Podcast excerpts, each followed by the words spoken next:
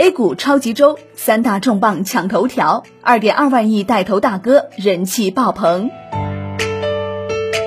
A 股的超级周即将上演，本周可能将是近几个月最为精彩的一周。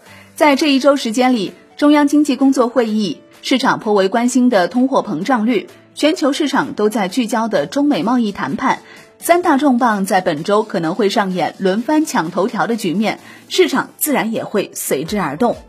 就在上周的朋友圈出现了一致看多的声音，A 股市场的带头大哥券商获得多重利好加持。首先，MOM 产品新政落地，证监会力推中长期资金入市。第二，深交所突放大招，场内股票期权要来，不少市场人士甚至认为这是另类加杠杆。第三，银行理财子公司可开股票账户，万亿资金后场。看周末朋友圈的架势啊，周一券商如果没有几个涨停的，都是失败。本周重磅级别的中央经济工作会议即将上演，从时间上看，较往年有所提前，这可能意味着不管外围变量发生怎么样的变化，中央对明年的经济工作如何开展都已经做到心里有谱。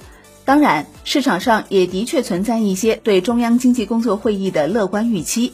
如果从刚刚召开的中共中央政治局会议来看，却并不能找到一些乐观的迹象。会议提出要保持经济运行在合理区间，这可能意味着对于经济增长是定力有新的认知，并且提升了经济增长下滑的容忍度，而不是以牺牲未来潜力为代价搞一味的强刺激。会议对于财政政策和货币政策未有琢磨。对股市、房市也未有琢磨，却把加速建立现代化经济体系放在了重要位置，显示实体经济的发展可能才是最值得托付的地方。股市和债市最为关心的通货膨胀数据也将于本周公布。目前的 CPI 数据仍然受到猪价影响较大，虽然十一月份猪价水平整体有所回落。但据国泰君安的机构调研显示，中国养猪第一大省河南从上月起发生了一轮非洲猪瘟疫情，玉溪地区一个月环比消灭百分之十五到百分之二十的存栏。随着入冬和春节人员流动，疫情还有进一步加重的概率。国泰君安判断，预判行业复苏周期将延长，猪价创新高确定性较高。如果真的如国泰君安判断，未来 CPI 仍然存在走高的可能性。近期国债的收市似乎也在反映这一点。十二月份十年期国债收益率又开始震荡走高。当然，市场还会关注另外一个数据，那就是 PPI。由于十一月份 PMI 数据意外走强，如果再加上 PPI 数据好转，那么几乎可以肯定，一轮库存周期即将开启。这对于市场而言有着较为积极的意义。此外，值得关注的是，上周政治局会议并没有特别讲到物价，这就意味着物价水平大超预期的可能性并不是特别大。关于中美贸易问题，其实也可以从上周政治局会议的表述中找到一些答案和线索。会议中的提法是要坚持用辩证的思维看待形势发展变化，增强必胜信心。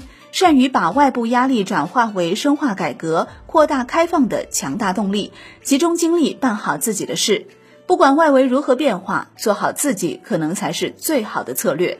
事实上，上周外围股市上蹿下跳的时候，A 股市场再次展现了韧劲。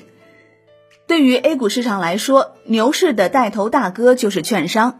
近几个月时间，券商股可以说不断有利好累积。现在又有三大利好，令整个周末的朋友圈都在讨论这件事。那么，券商股是否真的能够扛起大盘呢？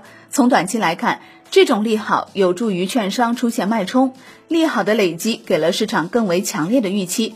特别是场内期权的开启，这首先意味着部分券商多了一只生蛋的鸡，业绩将带来新的增长点。其次，期权的开启意味着对冲工具增加，多了一层保护，中长期资金入市会更为坚决一些。另外，前几年火爆的量化对冲基金也可能迎来良好机遇，有一些量化基金甚至表示，苦了这么多年，终于要开始尝甜头了。这两类资金都意味着成交量，而券商的经纪业务占到整个营收的百分之五十以上。不过，从长期来看，还是有不确定性存在的，这种不确定性就是成交量是否真的能够有效放大。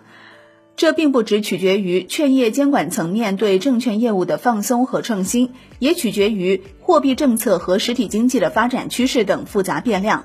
当然，券商或能摆脱对经济业务的依赖。当资管业务、投行业务大幅增长，甚至能够压倒经济业务的时候，券商也可能迎来超级牛市。但当下券业 ROE 的提升，除了牛市，并无他法。好的，感谢收听，我是林欢，财经头条，我们再会。